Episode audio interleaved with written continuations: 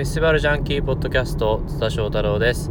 この番組は世界中の音楽フェスを旅する私津田翔太郎が現地で実際に収録した音源やフェスにまつわるさまざまなゲストをお招きしてフェスのリアルな情報をお届けする番組ですということなんですけどいつもよりちょっと音が悪い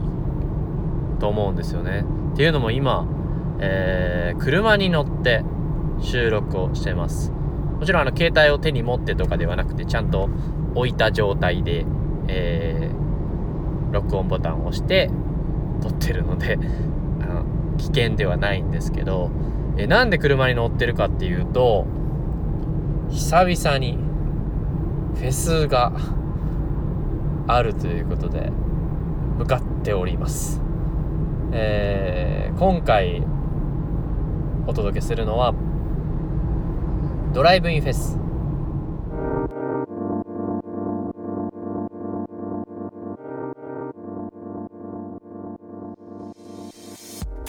フェスティバルジャンキーポッドキャスト津田翔太郎です。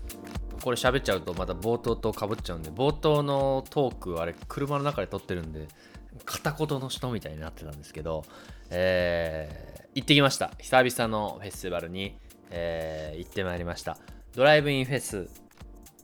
ボリューム0ということでドライブインシアターってあるじゃないですか。車の中で映画を楽しむみたいなどっかにこう駐車場みたいなのが集まって。それの、まあ、フェス版ですね。簡単に言うと。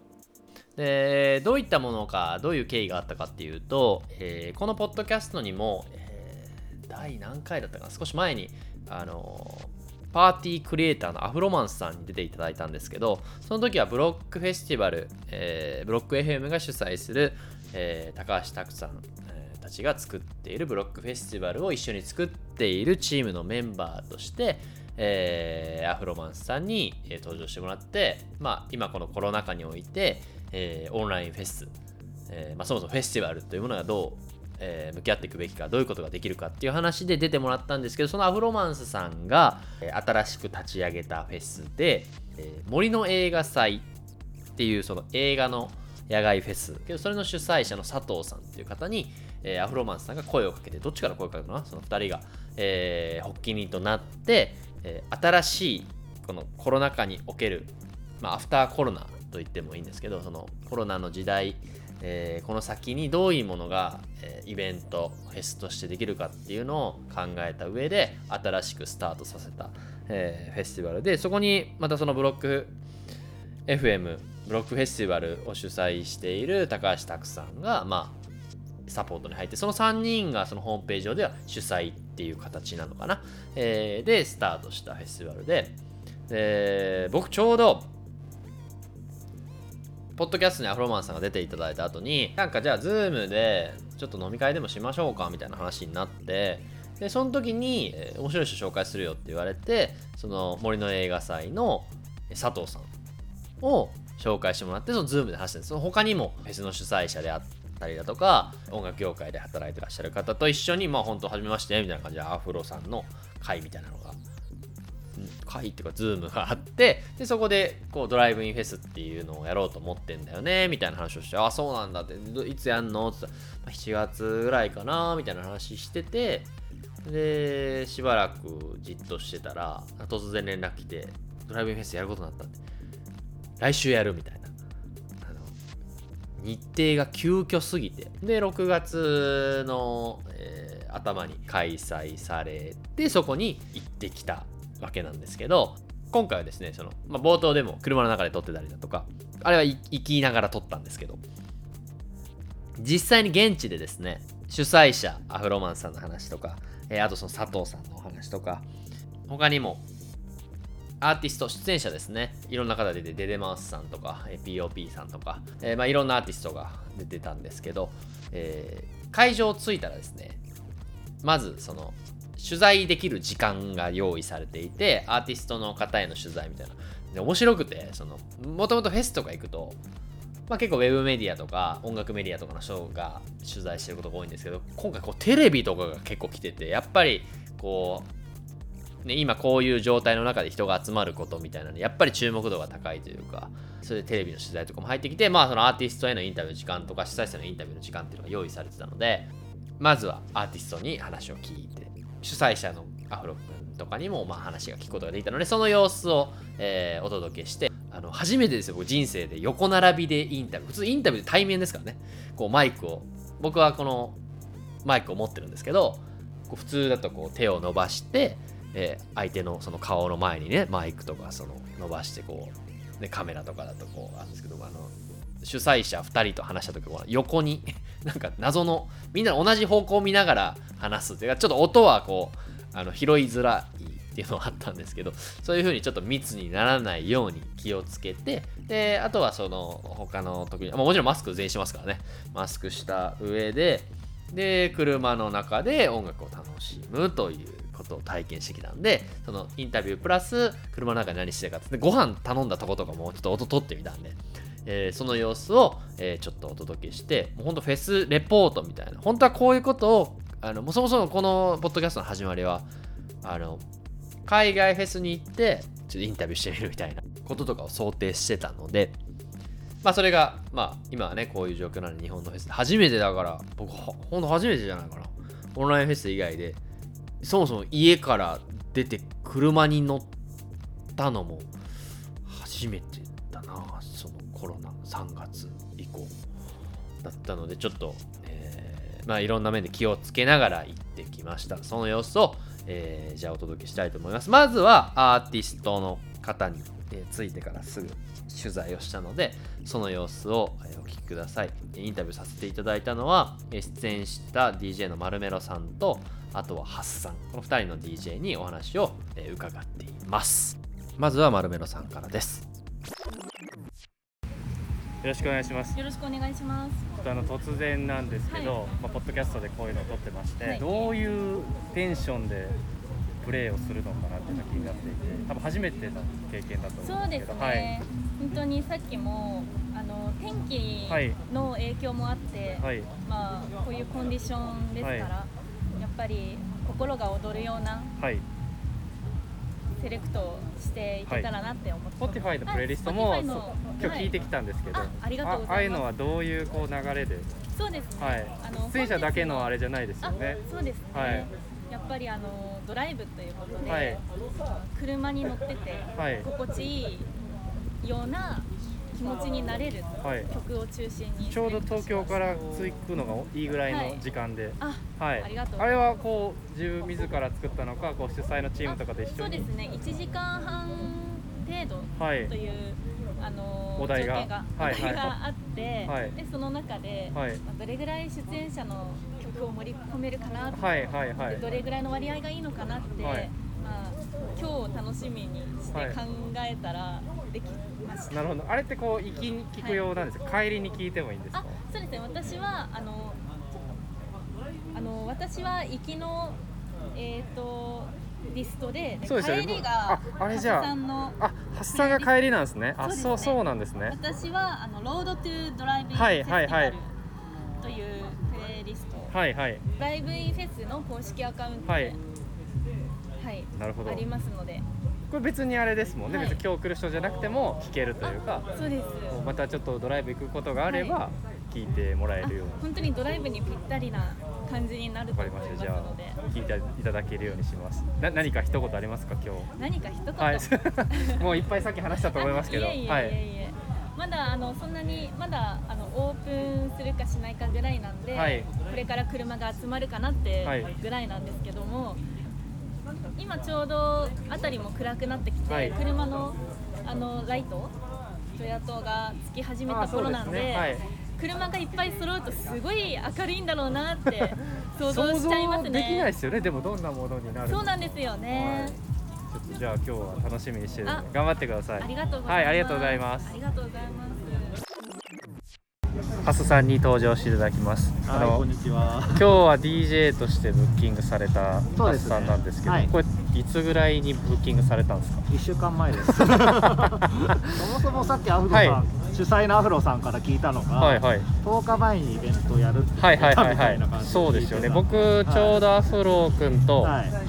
なんかズームで飲み会してて、はいその時にはまだ決まってなかった。なんかやろうと思うんだよねみたいな「へえ」みたいな言っててえじゃあ10日前決まってもう即返事で OK あそうですねも今日多分初めてのこう体験ですよねこのドライうブインフェス。あそうなんですよ。これどんな気持ちで DJ するんですか？本当にお客さん見えないでしょ？お客さん見えないんで、はい。どうなるかなっていう気持ち半分、はこっちがやりたいことをやってあーかなるほどなるほど。のも半分ですね。ただあの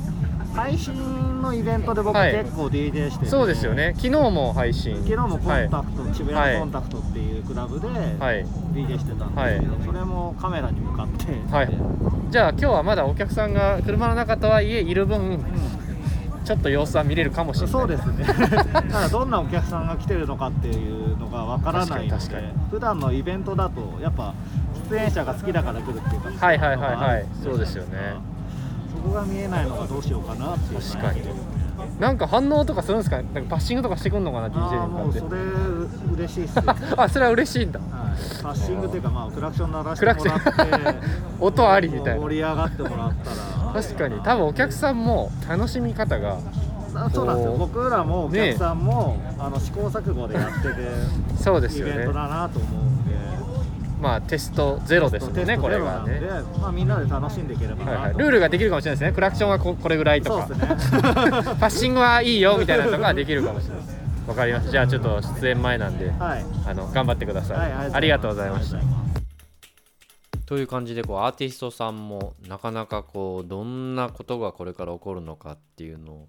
まあある意味不安である意味ワクワクしながら待ってるっていう感じのバックステージで。でしばらくしてからあの主催者の、えーさっき話した森の映画祭の佐藤さんにもお会いしてでそうしてるうちにそのアフロマンスさんにもお会いしたのでその様子をまずは佐藤さん話で次にアフロマンスさんの話。でしかもその話してる時になんかこういろいろこういうこともできるんじゃないかみたいな話をしてたらあの出演した POP さんもこう入ってきてくれてあこんなことやったら面白いね。車でこういうアイデアがとかでなって結構盛り上がったのでその様子を、えーお届けしたいと思います。ででは最初に、えー森の映画祭を普段主催している佐藤さんに、まあ、今回のフェスの役割だとか、まあ、関わり方についてお聞きした後にアフロマンスさんに登場していただきます。続けてどうぞ。初めて会いましたね。はい、はい。お初です。はい。ちょっとポッドキャストで流すかもしれないします。あ全然大丈夫です。えっと僕が今回担当してるのは、まあなんかその全体的な部分見たりなんですけれども、えっと一応僕は今次回以降、まあ今回成功するはい。前今日提です。今回ゼロですもんね。ボリュームゼロなんで。ボリューム1以降の話なんですけど、クリエイティブモニ映画祭とかでやってるような世界観作りとか、うんうんうん。クリエイティブに入っていくかなと、うんうん。今回はそこまで時間がなかったというか、はいはい。もうほん10発表から一週日10日とかですもんね。決定からアフロが早くやりすぎて。そうなんですよ。だから僕午前予定あってその終わらせてきました。えあの僕ら飲み会したじゃないですか、ズームで、はい。はい。あの時に決まってなかったっすよね、あの時なんかやろうかなぐらいの。そうです。いつかやりいつかやるみたいな、はい、でも多分タイミング的に。なんか俺だって初め7月かなとか言われてたんですよ。はい。僕もそうだと思う開けといてみたいな。分かった分かったみたいな。で7月こうこの週末はちょっと行けないけどって言ったらはい。6月になって行けるわってなって、はい。なんかなるべく早くやった方がいいよなって。あーまあまあそうですよね。でもこのスピード感でこれだけやっても本当すごいですよね。じゃあこれをこうかこうはい。経て、まあ、はい。ボリューム1がまあいつまあ多分はい。ホームページ上だと7月とかって書いてましたけど、そのぐらいのタイミングでできたらなじゃあその時には佐藤さんのあのいつもの映画祭のような世界観がもしかしたらこここで垣間見えれる。そうですね。テイストは森の映画祭とは合わないとは思ってるので,、まあそうですよまあちょっとドライブインフェスに合わせた感じでまあメインビジュアルとかのディレクションとかそういうのしようかなとは思ってわかりました、はい。佐藤さん今度これとは別にまたあのはい。森の映画祭だけで話聞かせてください、あぜひ。お願いこっちだとブレるんで。あそうですね。はい。それで全然大丈夫です。またまたまた聞かせてください、はい。ありがとうございます。今日頑張ってください。はい頑張りはます、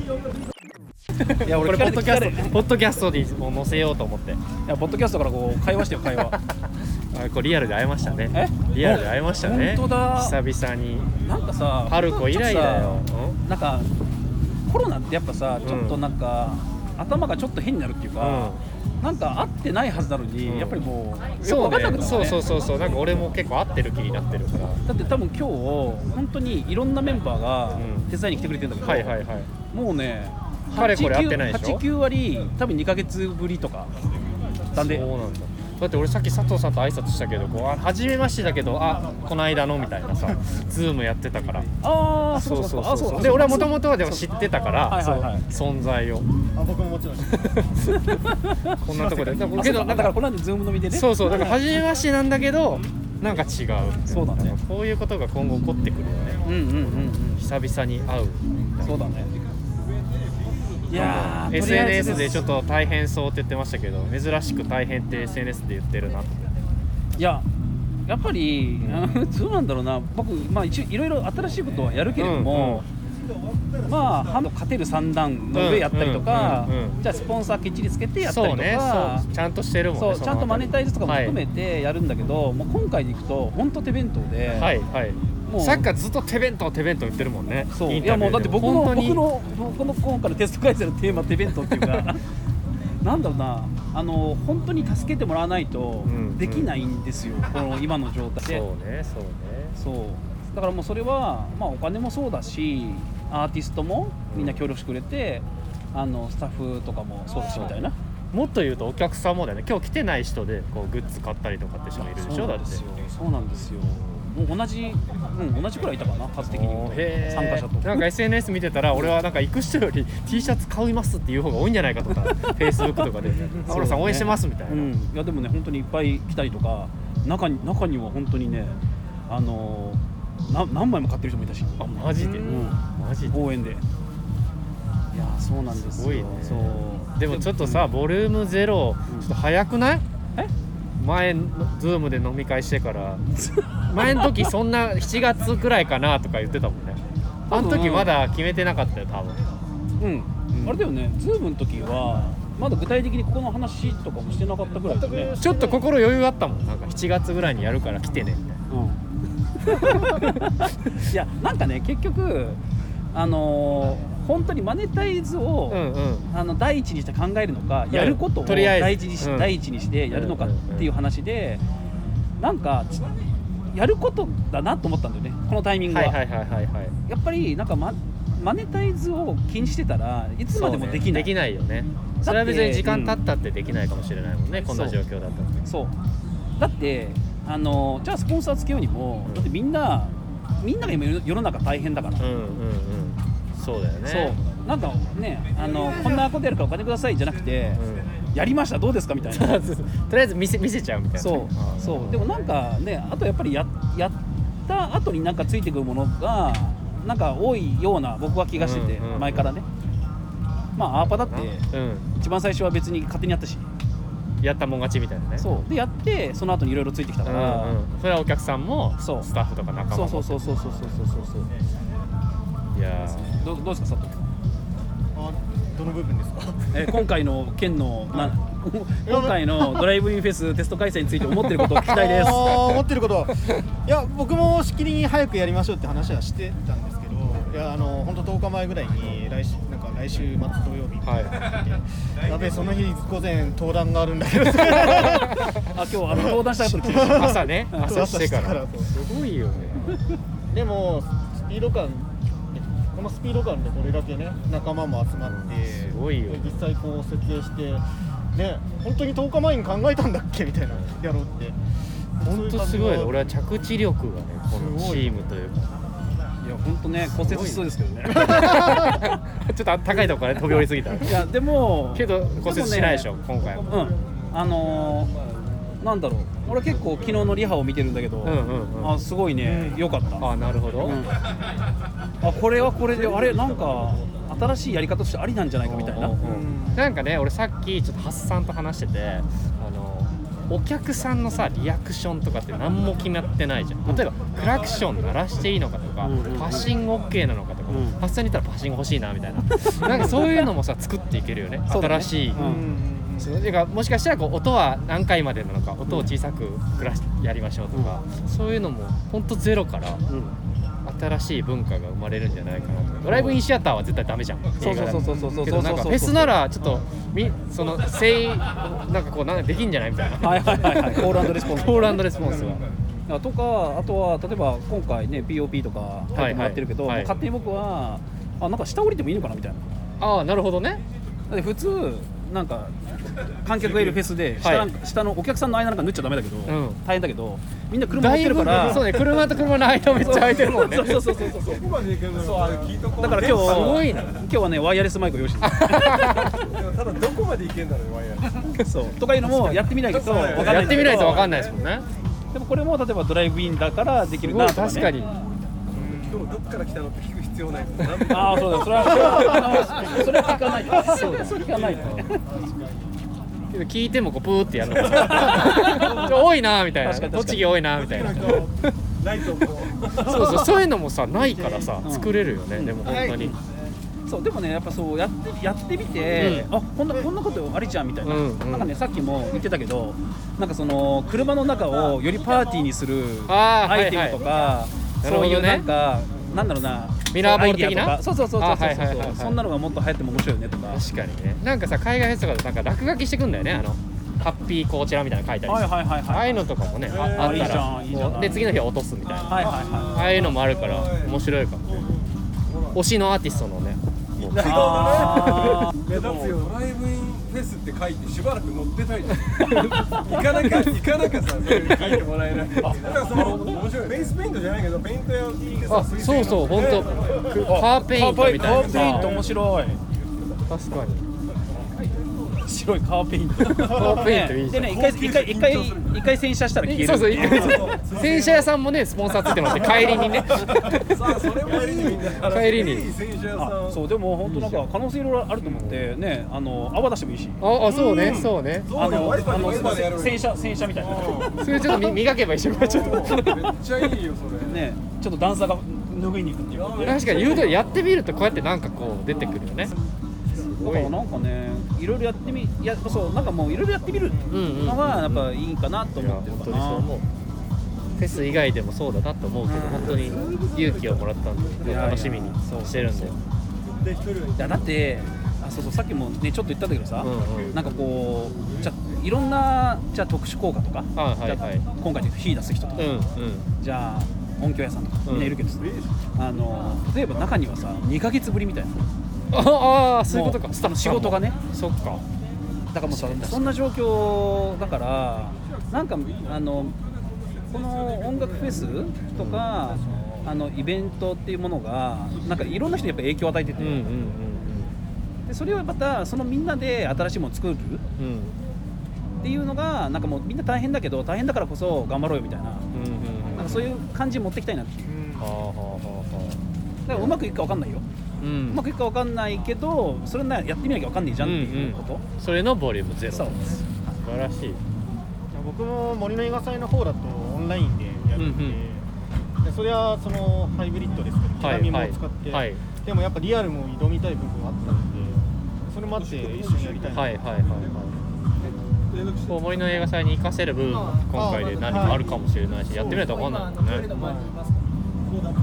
でもなんかさ本当さお客さんが何するか分かんないね。そうお客さんの方が俺今日ちょっと気になるというか、うん。いやあえて今聞かないでおこうと思って。すでにさなんかほらお尻 お尻向けいてやそうあれ賢いよね。ね。あれあれあれ慣れてる人だよね。だからあれこうす足をこうやって聞けるってことでしょだから。えーこんな感じですごいバックステージで、えー盛り上がってしまったというかちょっとこう距離取ってるんでお聞き苦しいというかちょっと遠い感じになってしまったら、えー申し訳ないんですけどまあそのアフロマンスさんも話してましたがそのとにかくやってみて、えーそのできることを試してみるというか、えーね、お仕事にされてる人もフェスって別にその、ね、演者と作る人だけでできてるわけではなくて、まあ、もちろん、えーね、フェス作るトイレを例えば運んでくる人がいれば飲食店もいれば例えば今回だとその演出特殊効果費を出すような人がいれば音響がいて照明がいててみんながやっぱりこうこの夏、まあ、フェスティバルっていうこうものがないっていうことで、まあ、仕事がなくなってしまっている状況もちろん、えー僕なんかもその一人かもしれないんですけどこう誰かが何かをこう、えーアイデアとかテクノロジーで突破することで、えーそういったものも少しずつ、えー動き始めていけばいいなっていうふうに、えー思いました。でもちろん気をつけないといけないことっていうのはたくさんあるとは思うんですけど、え少しずつこういうものが情報が世の中に出ていって、えコロナが少しでも落ち着いていけばまたもう少しこういうものが増えていけば日本全国で増えていけばいいなっていうふうには、え思いました。であとですね、えーこの話の中では聞けなかったんですけど後で立ち話で聞いたんですけどその行政みたいなとこってじゃあ実際にそのやってくれるなとかそういうのがあったのかって聞いたんですけどこの会場に関してはもともと結構イベントをよくやって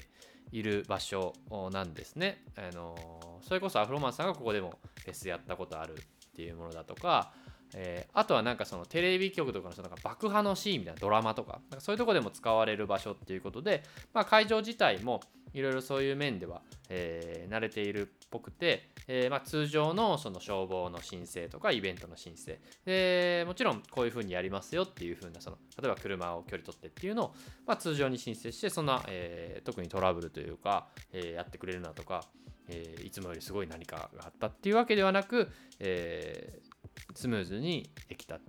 というふうには言ってました僕がこう会場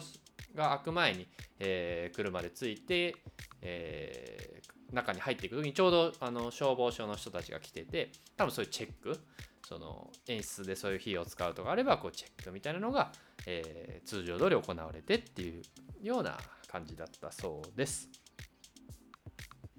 でここから実際にじゃあその車の中。ちょっと長くなっちゃったんですけど前段が。会場には入ってるんですけどね。車の中で一人で、えーちょっと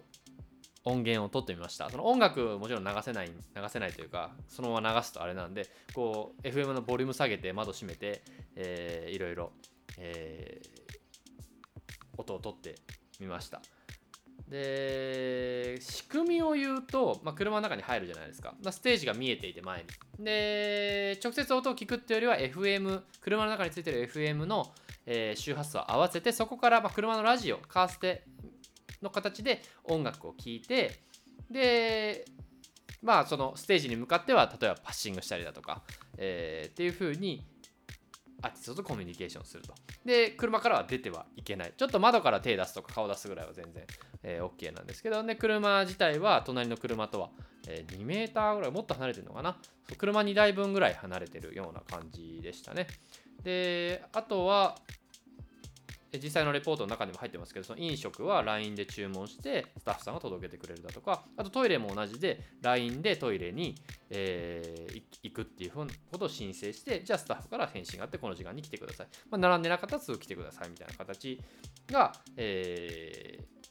一般一般的って言ったらいいのかな。そういう、えー形でフェスが行われました。っていうわけで、えー実際のその車の中の様子を音自体はねあの シーンとしてますが聞いてみてください。今ちょうどあの車の中で収録をしています。でドライブインフェスティバルがちょうど始まってお今火がボーっとステージから出て車もお客さんがえー、4、50代、50代限定ってことだったんで、50代ぐらいいるのかな？で、みんな車の中にいて、で、こう MC の方がいて、FM でこうセットすると、今 88.9MHz に合わせてるんですけど、FM で、その本当に MC の人が喋ってるそのステージの音がそのまま入ってきて、DJ 中は DJ の音が入ってくると。で、今ちょうどこう、DJ と DJ の転換中なので、あのバッテリー上がっちゃったらダメなんでエンジンつけてくださいだとか、あとクラクションはちょっと今回鳴らしちゃダメなので、クラクション鳴らさないでくださいとか、あとそのなんかあったらハザードでこう、あの盛り上がりを表現してくださいみたいなことを説明したりして、すごい臨場感のあるというか。えーまあそんな感じで、えーと DJ が登場してっていう感じです。ごいいろんなテクノロジーが使われてたりもして、まあ、テクノロジーっていうかこうあのー、岩場に、えー、プロジェクションマッピングっていうんですかもう文字とかアーティストの名前がこう映し出されていたりだとかあとは LINE を使って、えー、今ちょうど僕はご飯を注文して待ってるところなんですけど何かっていうと、えー、さっきも飲食店のスタッフさんに聞いたんですけどまあその並んじゃうと密になっちゃうとかっていうの問題もあるので、えー、スタッフの方が、えー、待機してやるとこう運んで持ってきてくれるんですよね。で飲食店のスタッフさんがやってるんじゃなくてその、えー、ドライブフェスのスタッフの方が飲食店の近くにいて注文が入ったら LINE で折り返して LINEPay で払いますかとかっていうのがあって今僕はパッタイを注文して多分この方がちょっとだ持ってきてくれてんじゃないかな多分あこの方かな。あ今スタッフさんがちょっと持ってきてくれたんでちょっと聞いてみます。え、そんな感じでこう車の中の様子を、えー、お届けしました、えー、だいたい3時間2時間か3時間ぐらいだったんですけど本当、まあ、一瞬というかまあ、次々こう DJ とかミュージシャンが出てきてで MC が入ってっていうのででしかもま場所が動けないんでこうすごい音楽に集中できるなっていうのが一つ発見でした。例えばこう流してる曲を、まあ、調べることもできるじゃない手に携帯をね、えー、持っているんで。もちろんそのフェス普通のフェスでも調べたりできるんですけどなんかこう人と見てたりだとか、まあ、僕は一人で行ってたっていうのもあるんですけど手持ち無沙汰な感じもちょっとあるのでまあ、そういう意味でこう音楽に逆に向き合えるというか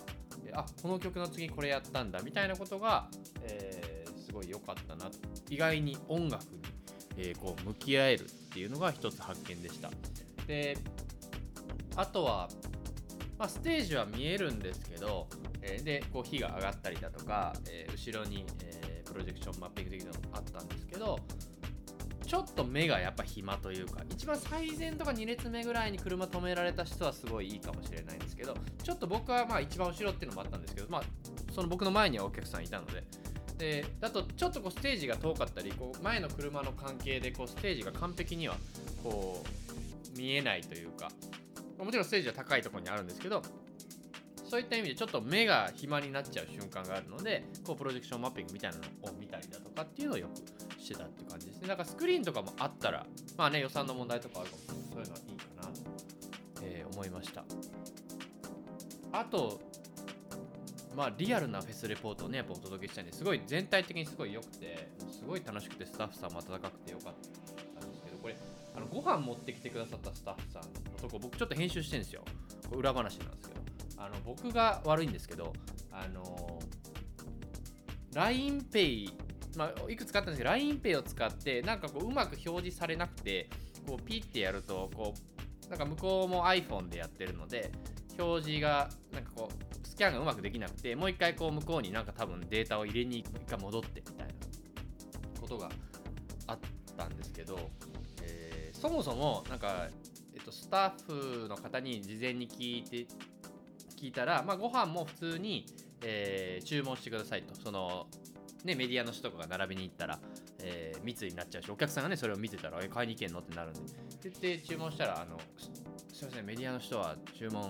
はあの直接来てくださいみたいな。あすいませんあのちょっと話あの聞いたら違いました。とかもいろいろあってしかもそれに僕は LINE を間違う間違うというかえー、表示できないみたいな。ちょっとまあこう初めて例えば LINEPay を僕は普段電子マネー使ってるんですけど LINEPay を初めて使ってみようと思って使ったらこううまくできなかったんですけど多分そういう人ってお客さんでも多分いてそういう時にちょっと若干こうなんかあのテンションがまあもちろんそうですよね。あのスタッフさんにご迷惑をかけたんで。けどなんかそういうところでも逆にスタッフに接するシーンが少ないんですよ。このフェスこういうドライブインフェスとか。多分今後もそうなってくると思うんですけど。だからやっぱりより中の話をするとスタッフの人も、まあ、お客さんに対して、えーまあ、距離を取りながら、えーまあ、そこの少ないコミュニケーションっていうのをしっかり演出していった方がいいなっていうふうには思いました。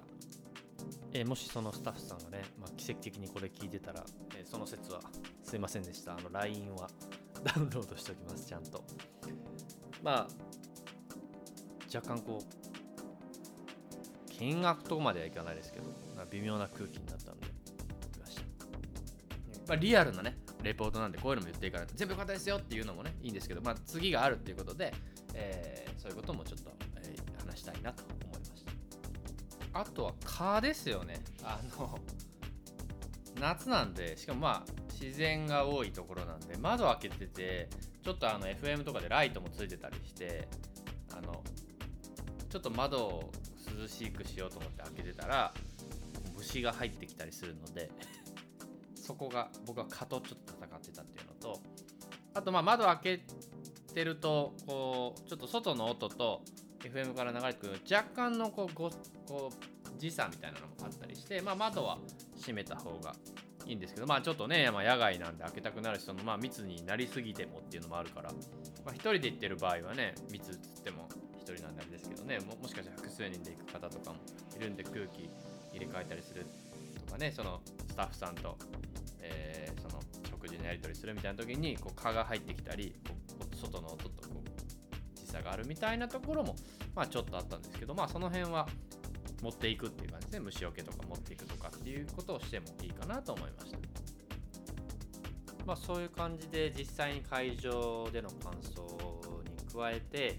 えー、と僕的にはあの LINE がすごい面白くてっていうのもその LINE で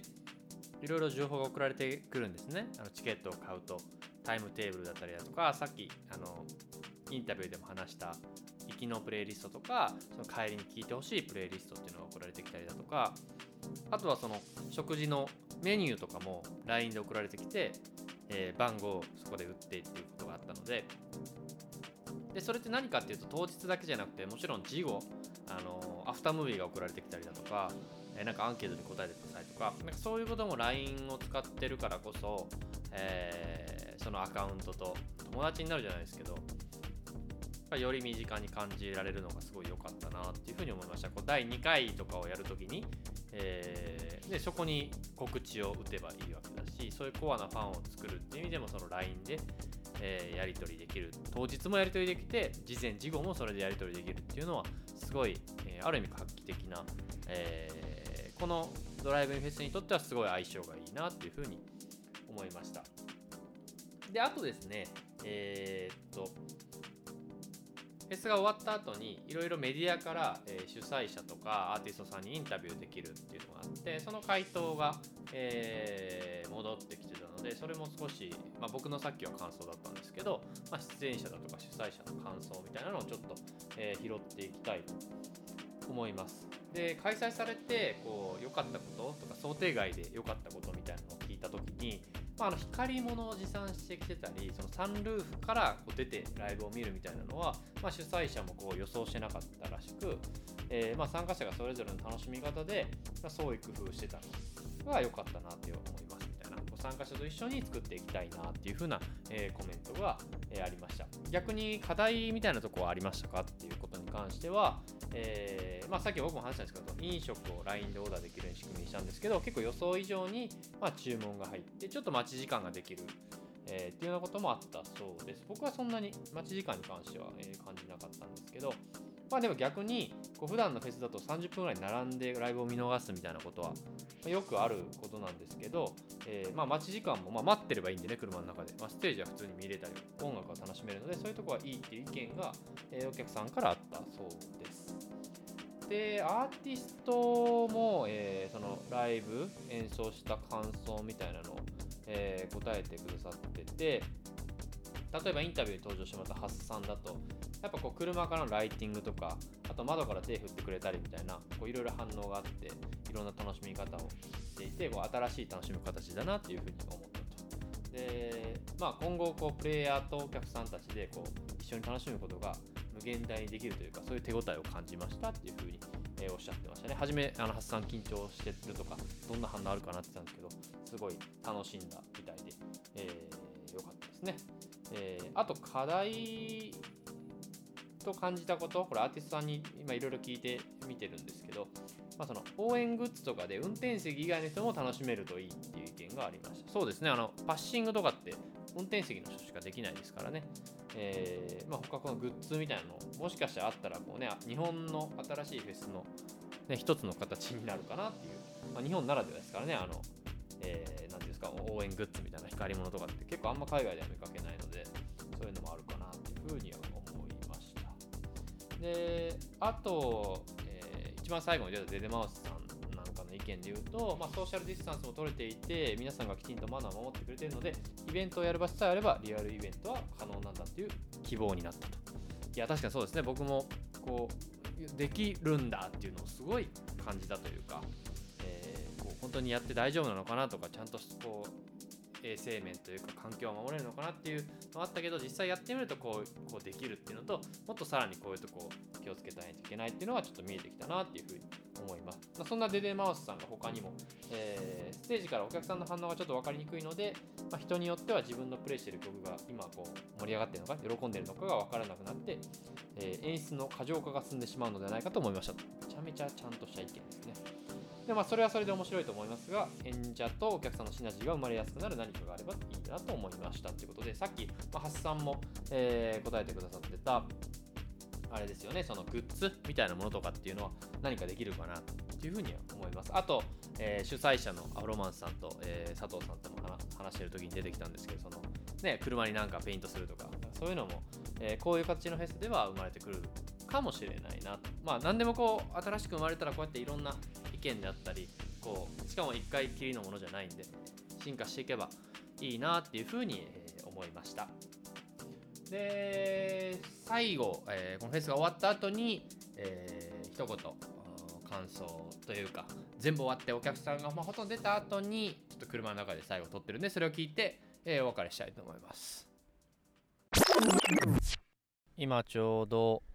フェスが全て終わってお客さんもえー、まあほとんどまあ何台か残ってるんですけど車。ほとんど会場から出て音も今止まったところです。えー、久しぶりに一日こう外に出て、まあ、もちろん車の中で過ごす時間がほとんどでしたけど、えー、こうお客さんの中には取材してたらちょっと、えー、知ってる方とか、えー、フェスでよく見かける方もいてもちろんスタッフもそうなんですけど、えー、そういうお客さんも海外フェスとかでよく会う人も来てたりしてああ久しぶりみたいなのがあったりもして、えー、久しぶりになんかちょっと少しフェスっぽいものが戻ってきたなとまあこれももちろんフェスなんですけどなんかそういう感覚あここんな感じだったなっていうのがなんか戻ってきたなっていうのが正直な印象です。でまあ大きなトラブルもなくえー、お客さんの距離も取った上でこう、えー、主催者の佐藤さんが、えー、最後におっしゃってましたがこうニュースタンダードなものが見せられたんじゃないかって話をしてましたけど本当にそうだなと思います。まあ、コロナだからこう仕方なくこういうことするっていうんじゃなくてそれを逆手にとって別にコロナじゃなくても通用するようなこうものを作るみたいな主催者の意気込みがすごい伝わってきて、まあ、今回はテスト開催だったんですけどえ、それがすごいいろんな節々で、え、感じられる一日でした。やっぱりこういうこう機動力のあるチームというか瞬発力のあるチームまあアフロマンス